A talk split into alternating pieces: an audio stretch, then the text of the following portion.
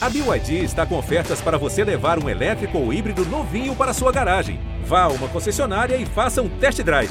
BYD, construa seus sonhos.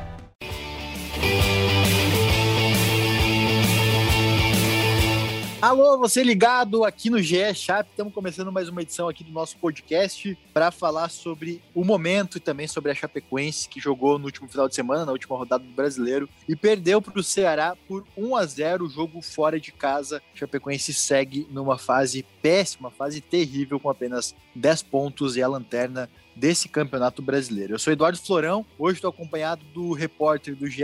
Globo de Santa Catarina, Guto Marchiori, tudo bem, Guto? Fala, Florão, tudo certo? Vamos lá falar de Chapecoense, mais uma semana aí, estamos aí para debater tudo o que aconteceu e que pode acontecer aí na Chape durante essa semana. Temos também um convidado especial, nosso colega Anderson Rodrigo, ele é setorista da Chapecoense, repórter pela rádio Condá FM, também pela Sonora FM. Tudo bem, Anderson? Bem-vindo aqui no GE Chape. Tudo bem, Florão? Um abraço para você, Dudu. Um abraço, Guto Marchiori. Obrigado pelo convite. Vamos falar acerca do trabalho realizado na Chapecoense. Infelizmente, mais uma semana em que o assunto em pauta é um resultado negativo. É, já, já estamos acostumados, né? Já estamos acostumados a, a tratar de momento ruim da Chapecoense e de resultados insatisfatórios. Dessa vez contra o Ceará, havia uma expectativa muito grande. Na verdade, a expectativa ela se criou ali no início, é, no início do retorno do Campeonato Brasileiro, quando a Chapecoense venceu o Bragantino. Se criou uma expectativa de que poderia, quem sabe, fazer frente ao Palmeiras e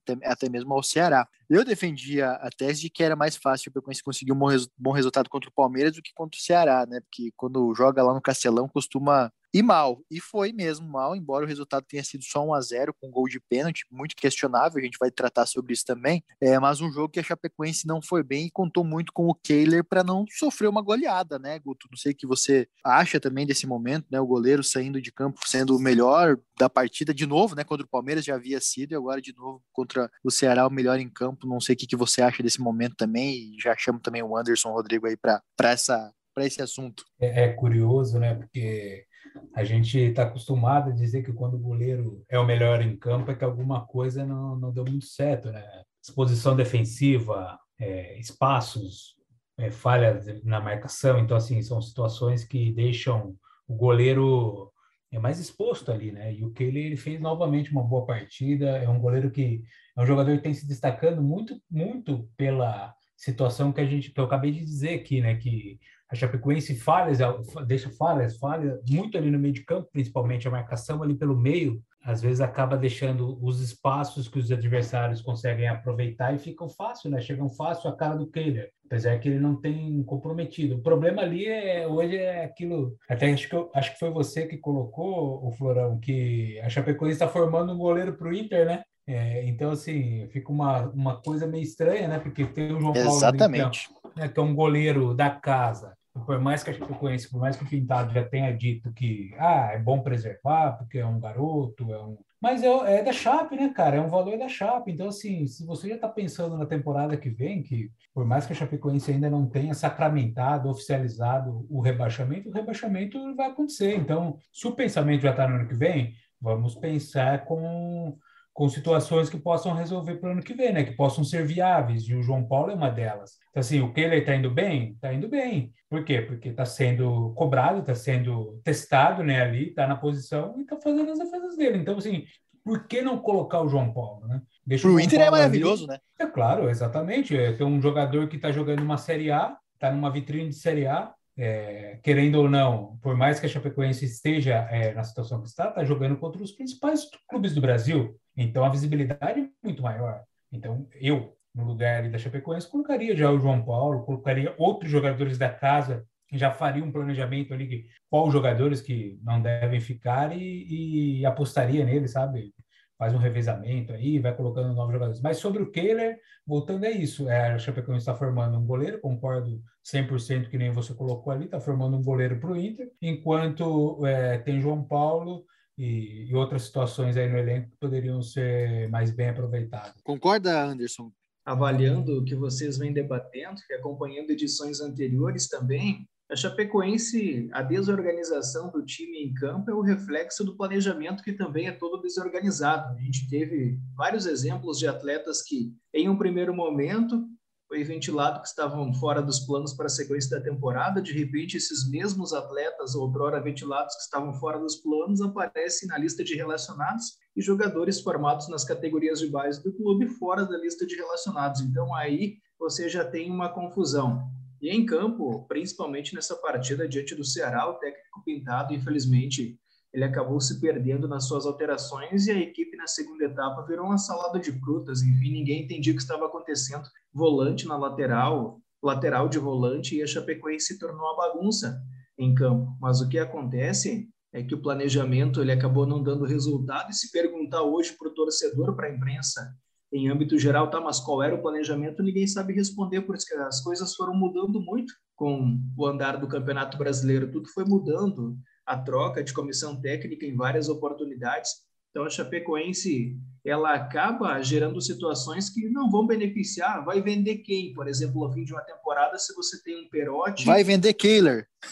É, justo, injusto. Vai vender Kehler. Internacional vai vender Kehler, no caso porque você tem um Perotti na suplência do Anselmo Ramon, você tem um João Paulo na suplência do Kehler, no meio-campo também você tem atletas formados na base que são ativos da Chapecoense, que estão na suplência de outros atletas que não rendem mais do que eles, que não estão apresentando muito mais do que eles, e aí você faz um panorama.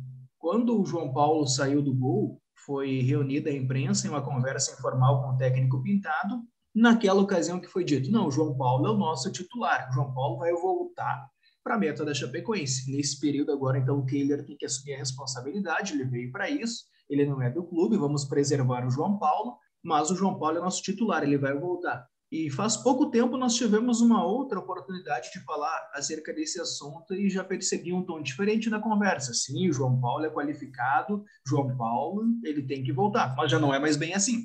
Agora a gente tem que criar uma situação para ele voltar. Ou seja, também foi criada outra situação que é difícil agora você trazer até o João Paulo, que estava bem, novamente para a meta da Chapecoense. Como que explica para o Kehler, né, que foi o melhor, melhor jogador em campo nos últimos dois jogos, que ele tem que ficar no banco agora, né? É, se, criou, se criou uma situação, e eu digo mais, é, nesse caso, é, o Pintado, e eu vou entrar num assunto bem importante, até o, o Anderson deu uma pincelada nisso. O Pintado conhece esse elenco da Chapecoense e ele está tomando as decisões por conta própria ou ele está sendo municiado com informações? Porque ele tirou o João Paulo da titularidade logo no segundo jogo dele, como técnico da Chape. Ele estreou contra o Grêmio, no jogo seguinte contra o América Mineiro, o Kehler já foi o titular. Desde então, tem sido titular da Chapecoense. Agora, nesse jogo contra o Ceará, o Lima fez a estreia dele com o técnico pintado. O Lima é um volante, jogador formado nas categorias de base da Chapecoense, inclusive foi tido como uma joia das categorias de base por um longo período. É, e o Lima é um volante. E ele colocou o Lima na lateral esquerda, na estreia. Primeiro jogo do Lima com o técnico pintado, entrou no segundo tempo, foi para a lateral esquerda.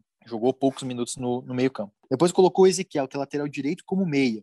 Eu nunca tinha visto o Ezequiel jogar como meio-campo, nem na Chapecoense, nem em outros clubes. E questionado sobre isso, o Pintado falou né, se a responsabilidade é dele por, por, esse, por essa situação, se faltam jogadores no elenco, e é evidente que faltam jogadores também, mas não justifica você colocar um garoto da, do clube numa posição que ele não sabe fazer, que é o caso do Lima, e nem colocar o Ezequiel, que é lateral, no meio campo. Sendo que poderia ter colocado o Ezequiel na lateral direita e o Matheus Ribeiro, que já fez a lateral esquerda, lá fazendo a função do Bozanello. Ou colocar um outro jogador fazer a zaga e colocar o Derlan na lateral esquerda. Então, algumas algumas decisões do Pintado que fazem é, eu ter esse questionamento. Ele conhece esse elenco, ele tem tomado essas decisões pela, por aquilo que ele observou nos treinamentos, ou alguém está falando para o Pintado que o João Paulo não deve ser o titular, que tem que ser preservado, que o Lima pode jogar na lateral esquerda, que o Ezequiel pode jogar no meio campo. Não sei qual é a visão que vocês têm sobre isso também. Eu vou trazer uma informação aqui e aí vocês podem debater também acerca disso. A gente conversa com muitas pessoas, a gente se relaciona diariamente com muitas pessoas próximas ao clube até mesmo do clube, porque a gente acompanha os treinos diariamente.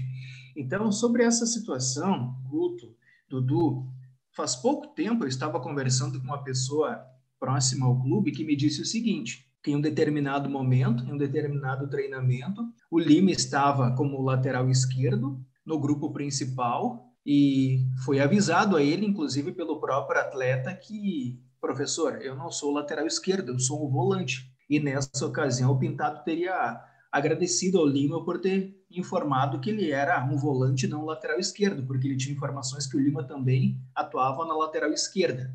Então é um fato curioso, é um fato que chama atenção. Outro fato é que uma coletiva de imprensa, o Pintado disse que antes de escalar o time conversa com algumas pessoas. A minha intenção naquele momento não foi polemizar, mas eu não podia deixar escapar aquela frase. Então eu isolei aquela frase e eu trouxe ela para debater mais a fundo. E um dia que eu tive a oportunidade de entrevistar o técnico Pintado, eu coloquei essa frase e perguntei a ele, falei, Pintado, essa frase ela gerou bastante questionamento por parte da torcida. Quem são as pessoas que você conversa para escalar o time? São dirigentes? São membros da comissão permanente?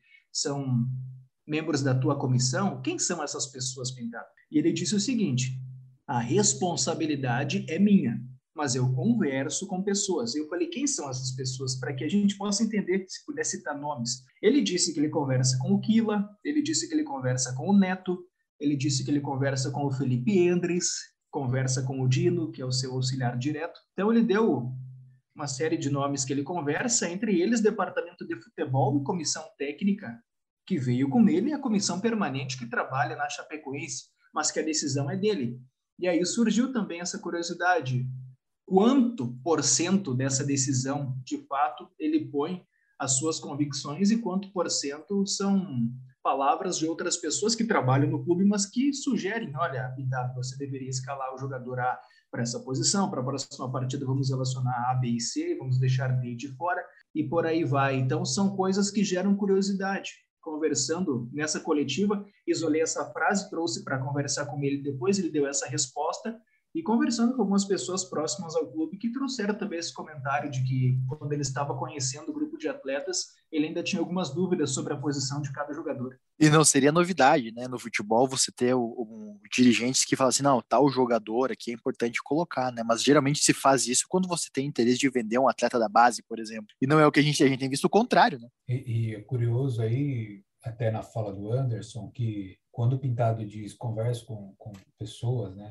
e, mas a responsabilidade é minha, ele, ele sabe que ele, ele coloca a cara dele a tapa, né, quando, quando não dá certo, e até mesmo quando dá certo também é, esbarra nele de qualquer maneira. Então, assim, ele tem que se cercar, tem que é, estar atento a todos os detalhes e não só as informações é, de dentro do clube, né? É, tem situações ali que nem o Dino Camargo veio com ele de fora, então ele tem que ele tem que se apegar ali ao auxiliar para buscar outras informações que não apenas que de interesse próprio clube, né? É, o Kilo, ele conversar com o Kilo é um interesse do clube, ele conversar com o Kilo é um interesse do clube. Então, são situações que ele deve se é, ter um, um, um cuidado ali para que ele, como treinador, sempre vai ter a responsabilidade, como ele bem sabe. E outro ponto ali é que no começo, naquele dia lá, eu também estava presente naquele bate-papo informal com o Pintado, e junto com o Pintado estava o César, né, que é o, o, preparador de goleiros, o César Capelari. E ele disse aquele dia é, também que era mais uma era uma, uma situação em consenso, né, que a, a, saída do João Paulo e a, e a colocação do, do, do Kehler era uma saída, é, uma situação, uma decisão em consenso e que, sim, o João Paulo seria o titular. Agora, a pergunta que não quer calar é quando o João Paulo vai voltar a ser titular, né? Porque é, destaque por destaque, o João Paulo também pode ser destaque ali na posição, é, tendo em vista a, a, situação da Chapecoense, a tanta exposição que, que fica ali defensivamente. Esse momento foi logo depois da saída do Mano Dalpiva, que é vice-presidente, ah, do Jair Ventura, né, já, já, tinha rolado o jogo contra o Grêmio, isso. e também do André Martins, né, que era o coordenador de, de futebol da Chapecoense. Diga lá, Anderson. Sobre isso que o Guto acabou de mencionar, é curioso porque, vamos lá, avaliando aquele contexto daquele bate-papo que nós tivemos com o técnico Pintado, o César me parecia bastante incomodado ali, me parecia não uhum. concordar com aquela decisão, ele me parecia incomodado o tempo todo. E é claro que ele jamais falaria isso porque ele é muito ético, então concordando ou não, acredito que ele jamais procuraria alguém para falar sobre isso. Mas conversando com diversas outras pessoas próximas ao clube, eu fui informado de que o César não concordou com isso, que seria um meio de tentar daqui a pouco mostrar que realmente isso não ia gerar um racha no staff da Chapecoense, mas me disseram que o César não concordou com isso, que para o César, com todo respeito ao Keider, mas o João Paulo, ativo da Chapecoense, deveria ter permanecido na meta da Chapecoense como titular. Então, eu tive essa informação, não foi diretamente do César, ele jamais falaria isso também pela ética que ele tem, pelo profissional sério que ele é, mas me pareceu muito incomodado naquele dia e tendo como base aquele dia a fisionomia dele, eu fui conversar com outras pessoas que me falaram isso. É complicado, né? É complicado quando você. A decisão é do técnico, né? Mas assim, claro. precisa ser compreendido nas mais, nos mais vários nas mais vários prismas, variados prismas, né? O César sempre teve muita influência né, em quem é titular da Chapecoense, e, inclusive na temporada passada, muito elogiado o trabalho dele, né? O João Ricardo foi dos destaques da Série B, tanto que saiu da Chapecoense. É. O, o, o Floral é mais ou menos assim, né? Você tem uma concessionária, você quer vender o teu carro, só que aí o Anderson chega com o carro dele, aí você vai colocar qual carro ali na frente? O seu, é, né? mais ou menos. Uma, exatamente. Uma exatamente. hipotética aí, né? Exata, exatamente, exatamente. Né? Então a Chapecoense precisa def, definir isso, né? Precisa definir isso. Na, naquela época, sabe, Guto e Florão, mas duas pessoas me disseram: posso afirmar que o César não concordou, que o César não concordou, foi relutante e por isso que ele parecia, como você relatou, não estar concordando com aquele com aquela conversa. Muito bem. E agora a gente entra num outro assunto que é também sobre o técnico pintado, mas é sobre o aproveitamento, né? O Pintado ele vai ser relacionado sempre ao aproveitamento do time, independente se a decisão é dele ou com quem ele converse, a, a, a decisão é dele e o resultado também, né? Por enquanto foram 24 pontos disputados desde a chegada do Pintado e seis pontos conquistados. Então, estreou com derrota contra o Grêmio, teve uma sequência de três empates contra América, Atlético, Atlético Goianiense e Sport, derrota para o Fluminense, vitória contra o Bragantino, depois derrotas para Palmeiras e Ceará, né? A primeira sequência de duas derrotas aí do, do técnico Pintado, aproveitamento de 25%. Quatro derrotas, três empates uma vitória é, e um futebol que passa a não ser convincente mais. É um jogo muito ruim contra o Ceará. A defesa, que era uma, uma, prioridade do Pintado, chegou a ficar um jogo sem sofrer gols, que foi o jogo contra o esporte. É, em todas as outras partidas acabou sofrendo gols. O ataque também não tem funcionado não tanto sofreu, assim. Não sofreu contra o Atlético Goianiense também, Florão. Nem contra o, é, contra o Atlético também não sofreu. Não, não, não contra o Atlético sofreu, né? Foi gol ah, de é pênalti. Verdade, foi um a um, perdão. Foi contra o, o outro jogo foi contra o Ceará lá na terceira rodada, mas não isso, era o isso, isso. Tá não era o pintado ainda. É. E, e daí nesses últimos dois jogos a Chapecoense também não fez gols, né? Nem contra o Palmeiras, nem contra o Ceará. Então, tanto a parte defensiva como a parte ofensiva estão em desequilíbrio aí. E o trabalho do Pintado, que embora seja defendido pelo departamento de futebol, passa a ser questionado também, ou não? Eu acredito que sim. Eu acredito que sim, que o trabalho do Pintado passa a ser questionado também. Sim, é, a pressão vai por todos os lados ali, né? Não, não é apenas na quem está jogando, né? O, o, treinador tem a responsabilidade de escalar e, e além disso de fazer o time competir, né? O Pintado gosta muito de, de colocar essa palavra, né? A competição. A gente competiu, a gente vai competir, a gente está competindo. E a gente não viu isso com o Ceará, né? O Ceará ficou devendo, né? O time ele teve uma, uma postura de. Me parece que cada vez mais está aceitando já essa situação de, de rebaixamento, né? Então, assim, fica complicado animar ali, fica complicado dar um ânimo para competir e tentar um algo a mais, mostrar quem pode ficar, quem não pode, quem quem é o, o jogador que, que está afim, comprometido com a Chapecoense para o próximo ano. É, é, a partir disso aí que você vai conseguir ter, montar uma base, né, pensando na próxima temporada.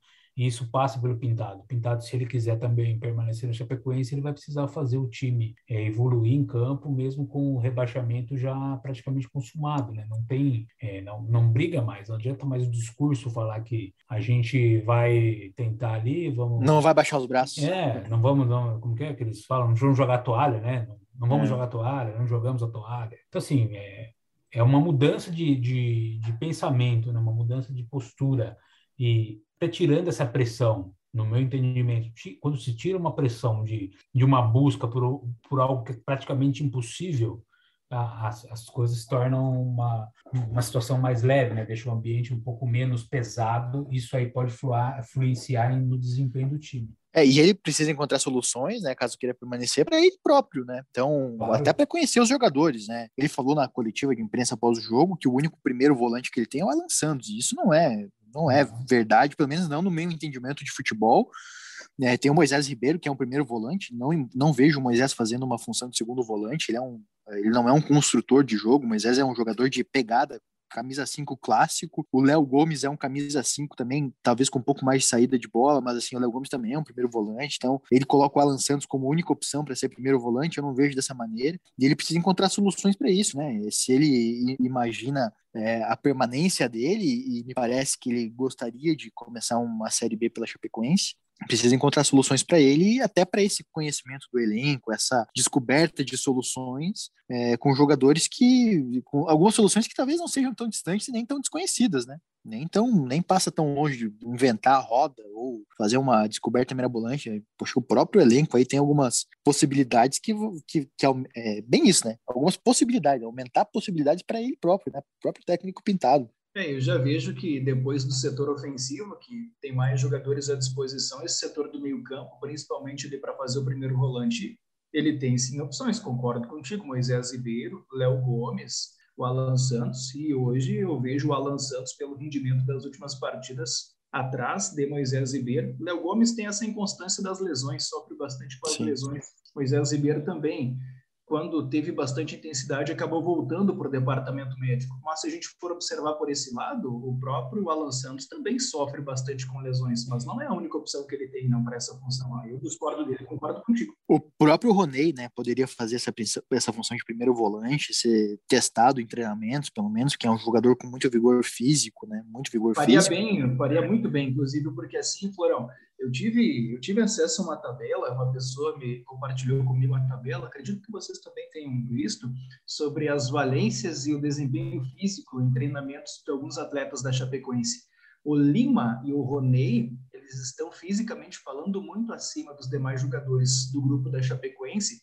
Eu vi alguns números e um preparador físico que já esteve na Chapecoense disse que atualmente desse grupo, porque o grupo ainda é o mesmo, desse preparador físico que esteve. O Lima e o Roney são os jogadores mais intensos e estão à frente de todos os demais do grupo, fisicamente falando. São os que mais têm valências físicas. Nós estamos falando do Lima e do Roney, que são dois jogadores do setor do meio-campo. O Roney agora está recuperado, mas até então estava no departamento médico, e o Lima, mesmo com bons números e à disposição, em algumas partidas não foi nem relacionado. Então, são fatos que geram curiosidade.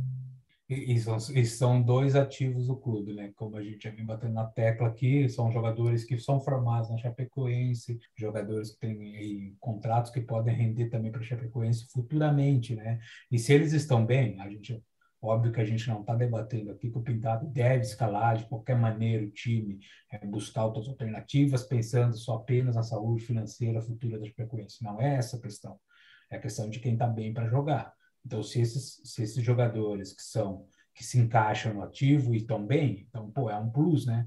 Eles podem ser utilizados, né? Eles têm condições de estar ali. E se eles não tivessem condições, acredito que a Chapecoense não iria é, segurá-los por tanto tempo, insistir com tanto tempo. A Chapecoense já ia chegar, quem não está contente, tipo o Iago, né? Não está feliz aqui, quer sair, vai lá, pega a rescisão e sai. Ou também, já como já fez com jogadores que acabou reintegrando, né? Tipo Derlan, é, Bachola, Caio Nunes e tinha mais um aqui que me fugiu agora. O Fernandinho saiu, né? É, o Fernandinho saiu e acabou reintegrando eles, porque né, não, não precisava de alguma maneira. Então, assim, é, dá para colocar os jogadores, dá para fazer é, um time diferente e ir mudando situações que possam lá na frente ter um, um padrão de jogo. Chapecoense aí vai ter mais é, 15 jogos, 15, 16 jogos aí que, no meu entendimento, podem ser de alto nível para testes, né? Pô, pensa, você fazer é, amistosos, jogos treinos, vamos colocar assim, num, num, num caráter de experimento, né? Porque já não vão ter mais validade alguma para porque a Chapecoense vai brigar. Mas, pô, você fazer um, um, entre aspas, jogo treino contra um Flamengo e testar jogadores que, que podem futuramente é, desempenharem pela Chapecoense algo bom, é, sem dúvida nenhuma, muito valioso. Né? Exatamente, ou, se não são jogadores para a Série A, ou como algumas vezes falam até, né, o Lima, o, o Roney, por exemplo, são jogadores que numa Série B são bons jogadores para uma, uma Série B que, tanto que faziam parte do plantel da Chapecoense no, no elenco campeão da Série B, né? E para esse próximo jogo contra o São Paulo, jogando no domingo, 4 da tarde, são três desfalques, né, pra, por cartão. O Jordan foi expulso contra o Ceará, o Lima e o Moisés receberam o terceiro cartão amarelo. Ou seja, só nessa posição do meio de campo, que já é carente, tem mais dois problemas, né? Nem, não tem nem o Lima, nem o Moisés. Tendência é que o Alan Santos siga como titular e, e o Anderson Leite tá machucado, tem o Bachola machucado, o Léo Gomes machucado. É um problema a mais aí para montar esse time, né? Vai acabar voltando o Roney de imediato. O Roney ele tá recuperado, mas é um processo. É claro, ele ficou um tempo no departamento médico, ainda é aquele processo físico de você retomar a tua condição física para você fazer um jogo intenso e com alta performance, mas vai acabar tendo que optar, mesmo não estando 100% fisicamente em termos de ritmo de jogo, pelo Roney também, já que ele está recuperado, porque agora, então, a Chapecoense acaba enxergando a situação bastante difícil, porque é um setor desfalcado, os titulares no departamento médico, alguns suplentes no departamento médico, outros lesionados, outros suspensos por cartões, e aí o técnico pintado agora sim ele vai ter que trazer então o Roney. Eu não vejo tantas outras opções assim, porque, como nós acabamos de falar, e o Florão bem mencionou, aqueles que não estão no departamento médico, na posição, estão suspensos. Então, há um desafio agora para o técnico pintado trabalhar para a próxima rodada. É, e o Derlan ali na zaga, né? Voltando novamente a ser uma opção, né? Um cara que, né? Já tinha ido. Tava fora. É. E tem a possibilidade do Ignácio, né? Voltar a se recuperar de lesão, mas é isso, não foi nem relacionado para o último jogo. Tem que ver em que condições está de é, é aguentar, é difícil, quem sabe, 90 né? minutos, né? É, é, difícil já voltar e já vai, né? Já, já pega aqui a camisa e entra lá e joga, né? O risco de você se lesionar de novo é tipo o Joilson, né? O Joilson ficou parado um, um, tempo e aí retornou com tendinite no joelho. Então é um risco, né, cara? Um risco muito maior sendo que você tem ali, né? Tem os valores para. Sobretudo que o Ignácio teve uma lesão no joelho, né? Uma lesão no joelho ligamentar, Exato. não passou por cirurgia, mas começa uma, uma lesão de ligamento. E daí a. Ô, ô Floral, você, você falou do Jordan aí, cara. Me lembrei de uma coisa, coloquei o Jordan no meu cartola, cara. E aí não deu boa. Não deu Nossa, boa, hein? É Parabéns para você. ah, tá. Acreditei, né? Acreditei, né? A pintada acreditou. Foi lá, ah, o Jordan e o Jordan me fez aquilo lá. Se, for, se fosse um, um fantasy game de basquete, podia ser o Mike Jordan. Tá vendo só? acho que esse aí, acho que esse daí não, não, não, não... Essa dupla, né? Mike Jordan. Essa dupla. O, o, e agora que eu não tenho o Jordan, quem sabe seja a hora de, falando em ativos de clube, né, de dar uma oportunidade para o Thiago Kozer, né, Kozer, que é, é um... o primeiro na lista ali, né, da, dos jogadores é. da base, né, que, que subiram para a zaga, ele é o primeiro, né, o jogador de seleção é. brasileira de base, com, teve uma experiência no campeonato catarinense, então é desses garotos, né, do Iago, João Sesco e, e o Kozer, o Kozer tá, tá na frente deles, né, na lista. Yeah. E, se, teve, será que. Teve um treino também, lembra, Florão? Teve um treino na Arena Condá que a gente estava acompanhando, em que, em um determinado momento, o técnico Pintado promoveu no time titular a entrada do Joilson e do Thiago Cosa. Aí, naquele momento, saíram o Cadu e o Jordan, e por alguns minutos o Thiago Cosa e o Joilson fizeram uma dupla de zaga titular naquela atividade. Depois, infelizmente, não veio, não veio a oportunidade para o garoto. Mas eu faria isso porque assim, a gente tem que ser muito realista. A matemática diz que é possível, mas o contexto, o contexto e o rendimento da Chapecoense apontam ao contrário. Ah, em termos não, de permanência na Série A. O, contexto e o rendimento apontam totalmente o contrário da permanência. Então, assim, há o risco da Chapecoense continuar fazendo o que está fazendo e não vender nenhum ativo, tampouco preparar os seus ativos para a próxima temporada, deixando todos na suplência. E o Thiago Kozer tava, tá jogando, né? Não pode falar que tá sem ritmo, porque tava, tava cedido, ao, cedido, entre aspas, né, ao sub-20 da Chapecoense, nessa reta final de Campeonato Brasileiro, inclusive jogando jogos inteiros, e então por preparação física. Obviamente que a intensidade de um jogo do sub-20 com o jogo do profissional é completamente diferente, mas o profissional, o Thiago Costa já jogou contra o Flamengo lá na primeira fase do, do Campeonato Brasileiro, é uma possibilidade aí para o técnico pintado, dependendo também aí do que as pessoas que ele conversa vão indicar também sobre o Thiago Costa. Até porque, tendo como base o rendimento e o nível do futebol que está sendo apresentado pelos profissionais da Chapecoense hoje, pelos mais experientes, o Thiago Coser, no meu ponto de vista, não vai deixar em nada a desejar. Exatamente, exatamente. Ele vai entrar numa defesa com 35 gols sofridos, né? E é aquilo, né? se sofrer um ou dois ali não tem problema, já tem um monte, né? já sofreu muito, né? Mas, é, exato, né? Porque hoje, Exatamente. o que eu quero dizer, Florão, é assim, ó, já, já não tem mais nada a perder, sabe? Então o cara ele entra numa situação tranquila, entre aspas. Ele não é aquela pressão do cara entrar num jogo que vai decidir campeonato, sabe? Então, é, é para a Chapecoense é importante esse, essa situação, de tirar o peso do jogador, de tirar o peso de um jovem de 17, 18 anos aí, que, que o cara lá na frente pode render, sabe? Era a mesma coisa de colocar um João Paulo de 20 anos numa posição no começo do campeonato ali, tendo que defender para não deixar a Chapecoense. O menino estourou psicologicamente, com a juventude ali a gente viu o que aconteceu, né? E o Thiago Kozer, vou lembrar do Campeonato Catarinense, a melhor dupla de zaga que, que teve foi Cadu e Thiago Kozer, pelo menos na minha, na minha percepção. De, renderam muito bem até a lesão do Cadu no jogo contra o Joinville fora de casa, mas eram, eram eles as duplas. O Cadu, um jogador extremamente experiente, e o Thiago Kozer, um garoto, né? Rendeu muito bem, inclusive é que você precisa, você precisa ter um jogador experiente que saiba o que diz e que converse com o mais jovem e auxilie ele no crescimento. Não adianta você pôr alguém totalmente experiente ou com mais, enfim, mais tempo de, de Série A, que tenha mais rodagem, mas que não vá saber fazer dupla de zaga também como ativo. O Thiago Coser, a valência dele é o quê? É a habilidade, é a qualidade técnica e a visão de jogo. Isso ele tem mais do que qualquer outro zagueiro experiente da Chapecoense. Ele tem mais qualidade técnica, ele tem mais habilidade que os outros zagueiros da Chapecoense. É um garoto que está agora, então, recebendo as suas primeiras oportunidades no profissional. Mas o que a gente Exato. percebia, Dudu, naquela época era justamente isso. O Cadu sabia administrar as qualidades do Thiago Poser como companheiro de zaga nas orientações. E isso fez a diferença. Perfeito. Exatamente. Anderson, obrigado pela sua participação aqui no GE Chap. A gente vai encerrando e tá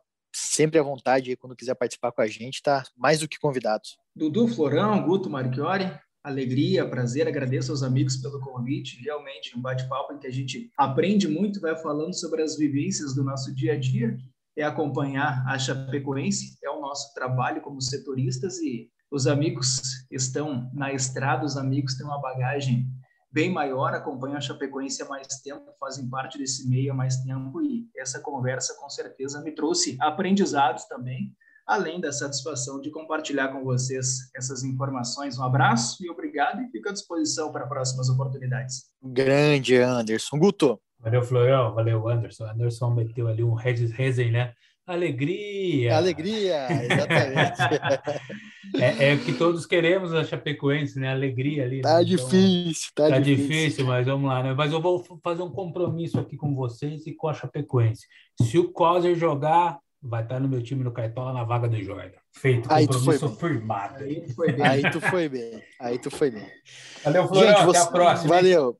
Até a próxima. Você que está ouvindo aí, você pode ouvir é, esse e outros episódios, né? Se quiser ouvir mais uma vez esse episódio e também os episódios passados do GE Chap, você pode procurar no seu agregador favorito ou lá no ge.globo barra Chap, cai direto na página do nosso podcast. Fique sempre à vontade com a gente também para participar lá no GE Santa Catarina, arroba é, g.globo. Você pode mandar seu e-mail lá para a gente, que a gente vai ter maior satisfação de ler o seu e-mail aqui no GE Chap. Valeu, até a próxima.